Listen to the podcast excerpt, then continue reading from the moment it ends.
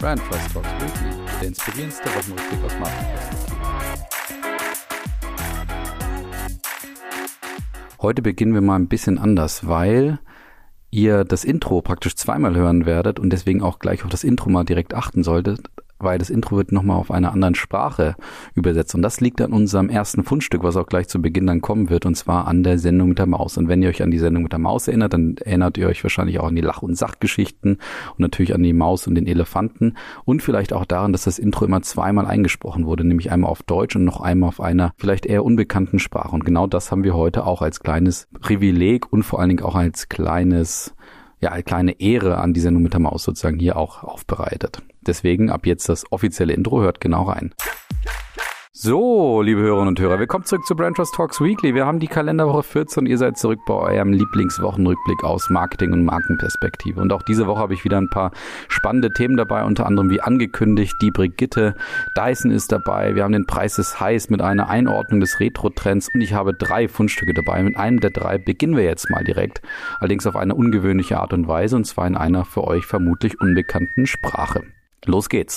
So, ආදරේ රසකයිනි අපි මේ 14 වෙනි සතියේත් ඔබගේ රසවත් බ්‍රෑන්ඩ් ට්‍රස්ට් වැඩසටහන එක්ක ඔබ සමග අලුවිකරණය සහ ඉදිරි වෙළඳ දර්ශනය ගැන සතියේ සිදු වූ දේ ගැන හැරී බැලීමක් අතරේ ප්‍රිගිට ටයිසන් සහ අමුතු රටාවක් අනුව ඉදිරිපත් කෙරෙන ප්‍රයිසිස් හයිස්ත ඇත මගේ අලුත් උපුටා ගැනීම් තුනකින් එකක් ඔබ මේ වනතුරු නොඇසූ වෙනම භාෂාවකින් ඉදිරිපත් කිරීම අද ඉතා සිත්ගන්නා වෙනසක් විය හැක.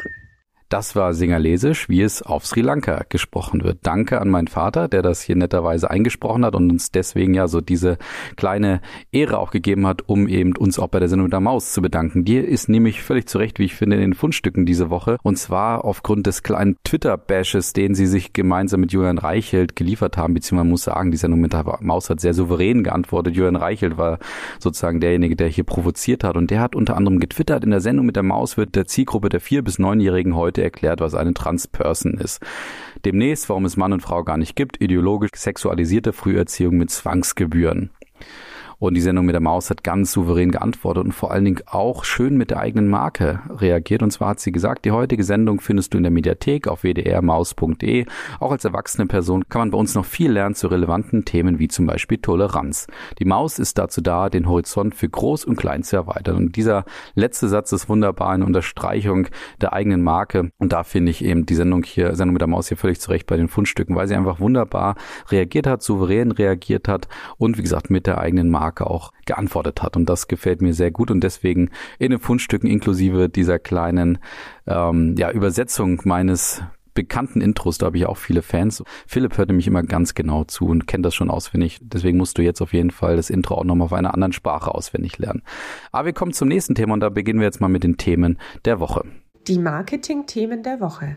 Und das ist, wie gesagt, das Thema Brigitte hatte ich letzte Woche schon angekündigt und die haben einen Relaunch hinter sich gebracht und zwar im Print und im Web und natürlich vor allen Dingen auch an der Oberfläche. Das heißt also, man konnte jetzt letzte Woche zum ersten Mal eben die Brigitte in einem neueren Ton, in einer neueren Art und Weise auch sehen. Also das Cover war einfach ein bisschen angepasst. Es gab rundere Schriften, es gab wärmere Farbtöne und es gab auch innen drin auch neue Rubriken. Und das ist natürlich dann das Spannende, was auch aus Markensicht, aus unserer Sicht vielleicht ganz spannend zu beobachten ist.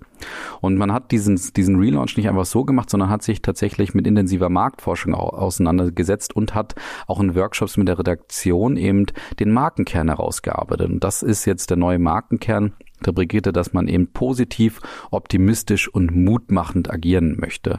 Was ich jetzt daran so schön finde, ist eben, dass man jetzt nicht einfach nur jetzt an die runderen Schriften und Buchstaben und so weiter rangegangen ist, sondern wirklich auch im Inhalt etwas versucht hat zu verändern, eben entsprechend dieses neuen Markenkerns. Und das kann man unter anderem daran sehen, dass es eben neue Rubriken gibt, die im Magazin eben auf die Leserinnen und Leser auch, auch warten und eben auch daran, dass man sich so ein bisschen vorgenommen hat, eine gewisse Tonalität und eine gewisse Zielsetzung auch in die Artikel reinzugeben. Und zwar möchte man, wie gesagt, so ein bisschen die wohlwollende Unterstützerin der Frau sein.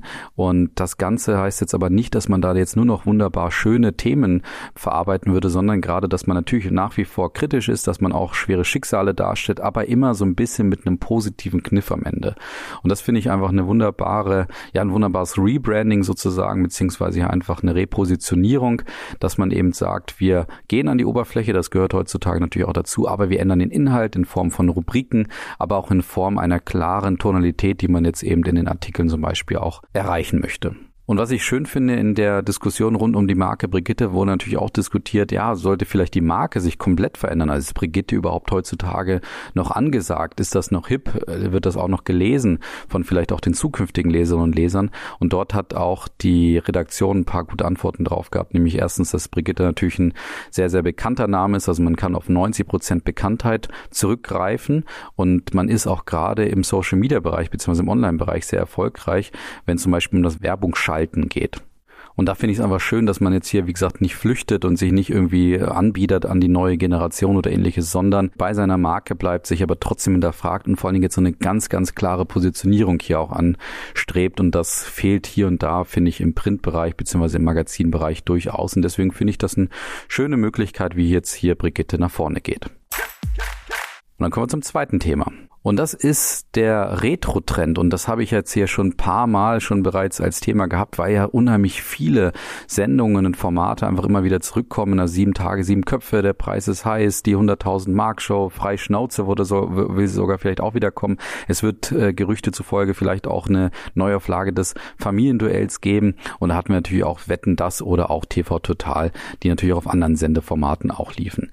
Und was man jetzt direkt mal sagen kann, ist, dass sieben Tage, sieben Köpfe direkt mal gefloppt ist und anscheinend im April auch schon wieder eingestellt wird.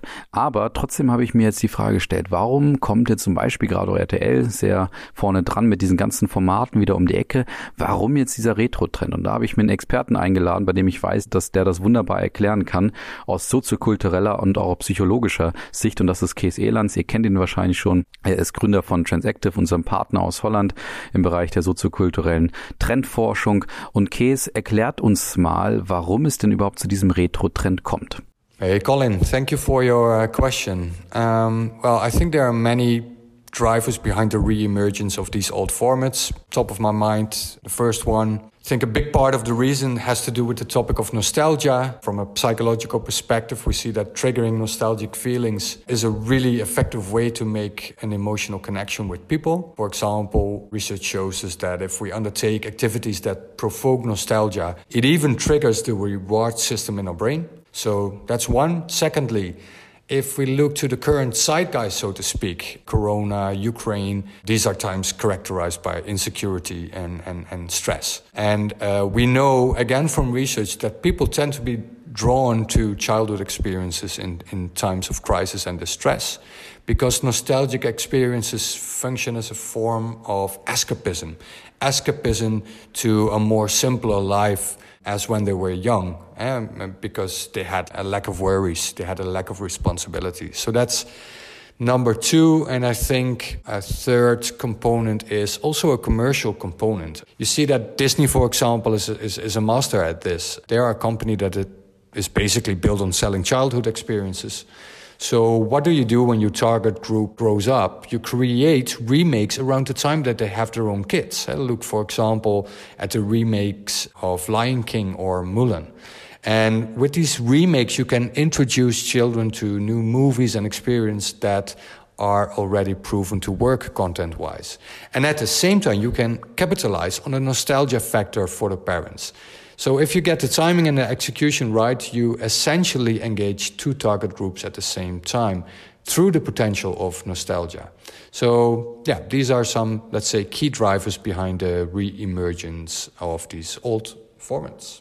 Ja, vielen Dank, Käse. Also drei schöne Ansätze, wie du das Ganze erklärst, was aber, wie gesagt, sieben Tage, sieben Köpfe nicht davor gerettet hat, jetzt hier auch wieder eingestellt zu werden.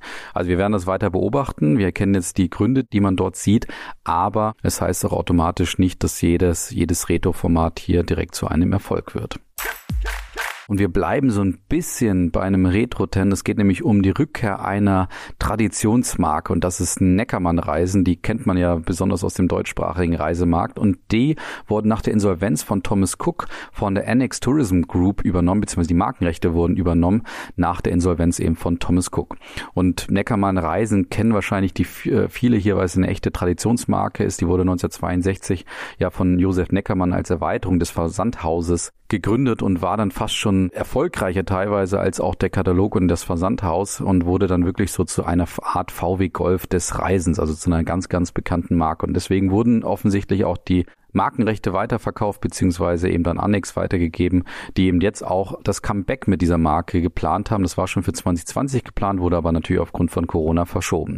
Und das Comeback scheint relativ erfolgreich zu sein, weil für den Sommer 2022 konnten bereits 1000 Hotels in den bekannten Urlaubsländern von Spanien über Griechenland bis in die Türkei eben auch gewonnen werden. Und es sieht danach aus, als ob diese Traditionsmarke auf jeden Fall einen gewissen Erfolg haben wird. Und das liegt nicht zuletzt auch an dem hohen Bekanntheitsgrad, gerade auch in der Zielgruppe. Es ist nämlich so, dass diese Zielgruppe oder dass bei der geschützten Bekanntheit eben Neckermann auf circa 70 Prozent zurückschauen kann und das ist nach TUI eben die zweitbekannteste Veranstalter oder Reisegruppe in Deutschland. Und das liegt unter anderem, wie gesagt, an der schönen Positionierung, weil unter anderem Neckermann eben ähm, laut eigener Aussage für das Thema Preis-Leistungs-Verhältnis, aber auch eben für die klare Zielgruppe bei den Familien und auch den Best-Agern eben steht. Und das mögen wahrscheinlich die Erfolgsgeheimnisse für dieses offensichtlich vermutlich erstmal erfolgreiche Comeback dieser Marke sein. Werden wir mal weiter beobachten, aber wie gesagt, ich kann mir gut vorstellen, aufgrund dieser klaren Zielgruppenfokussierung und dieser klaren Assoziation und der Bekanntheit bei diesen Zielgruppen, dass das ein erfolgreiches Comeback langfristig sein kann.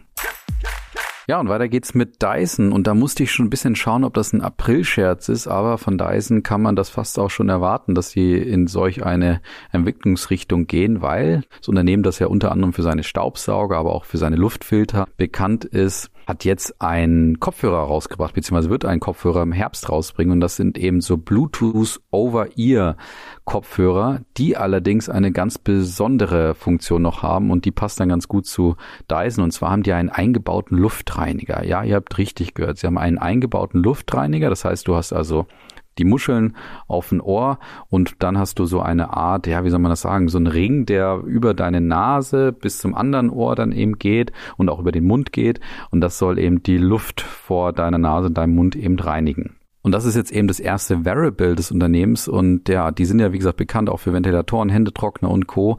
und hatten es hat natürlich Active Noise Cancelling, was dazugehört, aber der ganze Kernpunkt oder Differenzierungspunkt ist eben dieser Schadstofffilter. Und Zielsetzung ist natürlich, dass da ist das Ganze wahrscheinlich so in den asiatischen Raum auch vermittelt, wo man natürlich Kopfhörer trägt, ähm, aber vor allen Dingen auch äh, Herausforderungen hat mit der Luft und den Schadstoffen in der Luft. Und deswegen kann ich mir irgendwie vorstellen, auch wenn das Ganze sehr, sehr futuristisch und irgendwie fast nicht zu glauben aussieht vom Style her, dass das vielleicht zumindest im asiatischen Raum ein Thema werden könnte. Also da sind wir sehr, sehr gespannt, wie diese Innovation und diese interessante Dehnung auch der Marke beziehungsweise wieder Übertragung der Kompetenz auf einen anderen völlig neuen Bereich, ob das eben funktionieren kann. Also ich sehe es irgendwie bei 50-50 für den gewissen Markt, kann ich mir das schon vorstellen, aber es ist schon ein bisschen Umdenken notwendig, dass du auf einmal die Leute erwartest, dass die mit so einer Darth Vader oder auch vielleicht Bane von ähm, Batman-ähnlichen Maske durch die Gegend laufen und gleichzeitig dann auf den Ohren Musik hören. Also ich bin sehr, sehr gespannt, wie das funktionieren wird. Und wir beenden die Themen der Woche mit einem, ja, natürlich nicht ganz so schönen Thema, aber dann doch wieder einer interessanten Beobachtung, wie man im Krieg jetzt auch mit gewissen Punkten auch umgeht. Und zwar hat die Ukraine ein NFT-Museum entwickelt und gegründet. Und das hat eben natürlich die Zielsetzung, dass man die ukrainische Geschichte, wie sie auch vor dem Krieg war, eben bewahren soll. Und das heißt, man kann dort eben NFT, Kunstwerke und historische Eindrücke und Beobachtungen der Zeit eben vor dem Krieg einfach auch behalten und im Blick behalten. Und die Idee ist natürlich, diese NFTs als Kunstwerke auch zu veräußern und dadurch eben Spenden zu generieren für den, ja, für die aktuelle Situation in der Ukraine, natürlich wahrscheinlich auch für den Wiederaufbau und alles, was eben so in Zukunft auch gebraucht wird. Und diese NFTs kann man für knapp 500 Dollar eben kaufen. Und ja, ist einfach für mich, ich sag mal, eine moderne und auch ungewöhnliche Auseinandersetzung, wo man wirklich merkt, was Krieg auch in unserer aktuellen Zeit eben bedeutet, dass man sich da dieser Technologie auch öffnet und ist natürlich für das Thema Kunst oder die Kunst, den Kunstbereich auch wieder ein interessantes Zeichen.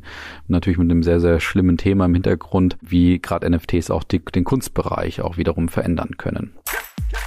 Ja, und dann kommen wir zum Verlierer der Woche. Leider Gottes muss ich sagen. Ich hätte gerne auf den Verlierer verzichtet. Der Verlierer der Woche. Und das ist die Stadt Köln. Die hat nämlich ein neues Logo oder ein neues visuelles Erscheinungsbild vorgestellt. Deswegen sind sie aber noch nicht Verlierer, sondern eher in der Art und Weise, wie sie damit umgegangen sind. So muss man so ein bisschen schauen, was passiert ist. Also die ähm, Stadt Köln hat eben ein neues Erscheinungsbild vorgestellt. Man hat das Ganze, kann man jetzt ganz kurz zusammenfassen, ein bisschen reduziert, entschlackt. Es war früher ein großer, dicker, fetter, roter Balken, wo man so diese Domspitzen auch sehen konnte und daneben eben die Stadt Köln auch als Wortmarke. Und das Ganze wurde jetzt deutlich entschlackt und man sieht jetzt eigentlich ein eher einfacheres Stadt Köln, Stadt Köln Schriftzug inklusive einer zusätzlichen Bildmarke. Und diese Vorstellung dieses neuen Logos führte dann dann schon zu einem Sturm der Entrüstung in den sozialen Medien natürlich, weil nämlich diese Domspitzen dort eliminiert wurden. Und da gab es natürlich dann die äh, großen Fragen, ja, warum jetzt unser Wahrzeichen aus dem Logo gezogen wird. Und das geht ja gar nicht und hat das irgendwelche äh, religiösen Gründe, weil es jetzt in anderen Marken oder in anderen Bereichen eben jetzt immer mehr auch darauf geachtet wurde, teilweise auch religiöse Punkte auch zu eliminieren, eben auch einfach aufgrund der Internationalität von Logos und dem Corporate Design etc. Und dementsprechend wurde das Ganze sehr hitzig diskutiert, aber das Ganze, also die, allein diese Diskussion macht die Stadt Köln immer noch nicht zum Verlierer, weil das gehört einfach dazu bei neuen Erscheinungsbildern. Und ich muss auch dazu sagen, ich kann das sehr, sehr begrüßen, auch aus strategischer Sicht, was die Stadt Köln da gemacht hat. Die Diskussion, die Domspitzen so aus dem ersten Blick mal aus dem Logo zu entfernen, kann man diskutieren. Aber grundsätzlich kann ich die Entschlackung, die Reduktion strategisch völlig gut nachvollziehen, weil eben gerade so Stadtlogos eine andere Aufgabe teilweise haben, als nur Identität zu fördern. Sie haben nämlich auch ganz stark die Aufgabe, auch mit anderen Logos Logos zu interagieren. Also wir nennen das Undock-Fähigkeit und das ist eine ganz wichtige Prämisse für Logos gerade im Stadt- oder Destinationsumfeld. Aber was die Stadt Köln hier zum Verlierer macht, ist die Kommunikation der Art und Weise. Und das haben sie selber inzwischen schon eingesehen und auch kritisiert. Die Stadt Köln hat es nämlich gar nicht kommuniziert, sondern es wurde dann eher über die Presse ähm, ausgespielt, beziehungsweise ist natürlich über die Presse dann auch in sozialen Kanälen gelandet. Und dann ist eben dieser Shitstorm oder diese Entrüstung entstanden. Und da einfach der klare Fehler, wenn du dir da klare Gedanken machst, auch strategischer Art, wie das hier auch passiert ist bei der Stadt Köln, was ja wie gesagt begrüßenswert ist, dann kommuniziere das auch und mach klar, worum es geht und lass eben diese Chance nicht außer Acht, einfach zu erklären, worum es geht, weil dann hätte man auch gesehen, dass die Domspitzen nämlich nicht komplett weg sind, sondern dass sie einfach in anderen, an anderen Kontaktpunkten nach wie vor auch auftreten werden. Und da hat die Stadt Köln einfach diese Möglichkeit außer Acht gelassen und das so ein bisschen zu einfach dann auch ausgespielt. Und da kann man sich einfach merken, wenn du eben gute strategische Gedanken machst, erklär sie. Die Entrüstung, der Shitstorm, die Diskussion wird bei Logos immer der Fall sein und davor kann man sich auch nicht schützen. Und deswegen ist nicht kommunizieren hier sozusagen nicht die beste Taktik, sondern gerade kommunizieren die bessere Taktik. Und dann sind wir auch schon bei den Fundstücken. Die Fundstücke der Woche beziehungsweise bei den zwei weiteren Fundstücken, eins hatten wir ja schon, wie ihr euch am Anfang noch erinnert.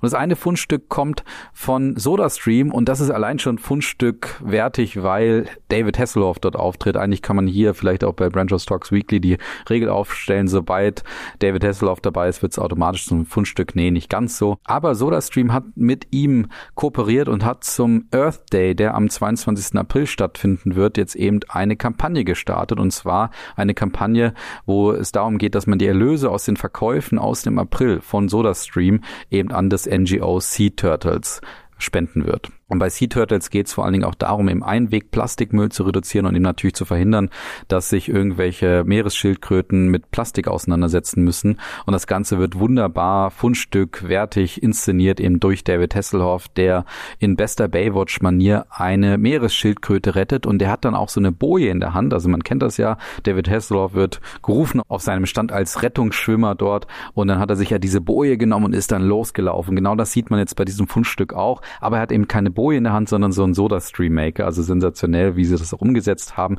Und es passt natürlich wunderbar gut zur Marke, weil natürlich SodaStream sich sehr glaubwürdig gegen das Thema Plastik auch einsetzen kann, weil sie ja mit ihren Produkten so ein Stück weit auch gegen die Mineralwasserindustrie beziehungsweise gegen die Mineralwasserindustrie in Plastikflaschen antreten. Und dementsprechend ein wunderbares Fundstück, sehr schön inszeniert und natürlich auch hier eine schöne Impact-Geschichte, die sie hier auch versuchen zu vermitteln. Und das zweite Fundstück kommt von Ankerkraut, also dem Gewürzmischungenhersteller oder Gewürzehersteller aus Hamburg. Und der hat sich überlegt, dass es gerade 450 Millionen Menschen gibt, die inzwischen an Covid-19 infiziert waren und dass es eben den Verlust des Geschmackssinns gab äh, bei einigen. Und deswegen hat sich Ankerkraut überlegt, okay, wir sind jemand, der Gewürze herstellt, was können wir denn für diese Menschen machen? Und deswegen haben sie sich eine neue Gewürzmischung überlegt und die heißt Taste Again. Und das ist eine limitierte Serie, die zusammen mit der Live Kitchen und den wissenschaftlichen Erkenntnissen von der Live Kitchen von der Universität London wiederum hergestellt wurde. Und diese Mischungen wurden auf einer wissenschaftlichen Basis hergestellt, wo man gerade eben überlegt, diese Gewürzmischung könnte eben Menschen wieder so ein Stück weit zurück zum Geschmackssinn führen. Und man sieht auf dem QR-Code, der wiederum auf den Produkten drauf ist, auch wiederum eben Rezepte, die genau dafür konzipiert sind, dass man eben zu Hause mit Geschmack sozusagen nachkochen kann. Und jetzt könnte man vielleicht überlegen, und ich, vielleicht habt ihr den Gedanken auch, ja, bereichert sich jetzt eben Ankerkraut da an den Leuten, die an Covid erkrankt sind und wiederum jetzt ihren Geschmackssinn verloren haben und macht da jetzt irgendwie so eine Kampagne draus. Ja, kann man sagen, aber man muss dazu sagen, es ist eine Kampagne, die dem guten Zweck dient. Und zwar werden alle Erlöse aus den Verkäufen dieser Taste Again Edition eben weitergeben an die gemeinnützige Arbeit von Live Kitchen, die eben gerade ja und Menschen dabei unterstützen möchte, wieder Geschmackssinne auch nach zum Beispiel Krebserkrankungen auch wieder zu erlangen. Und deswegen kann ich das hier nur fundstückartig herausheben und auch natürlich loben. Und dementsprechend kommt das zweite Fundstück von Ankerkraut. Und damit wären wir schon wieder am Ende einer Folge von Ranchers Talks Weekly. Herzlichen Dank fürs Mithören und Zuhören. Ich bin sehr gespannt, ob wir mal wieder die Sendung mit der Maus dabei haben und vielleicht dann mit einem anderen Intro auf einer anderen Sprache hier aufwarten können. Ihr könnt gespannt sein. In dem Sinne wünsche ich euch einen schönen schönes Wochenende. Schaut vielleicht die Sendung mit der Maus am Wochenende, am Sonntag natürlich. Und ja, dann würde ich sagen, auch einen schönen Start in die nächste Woche. Bis dann, macht's gut. Ciao.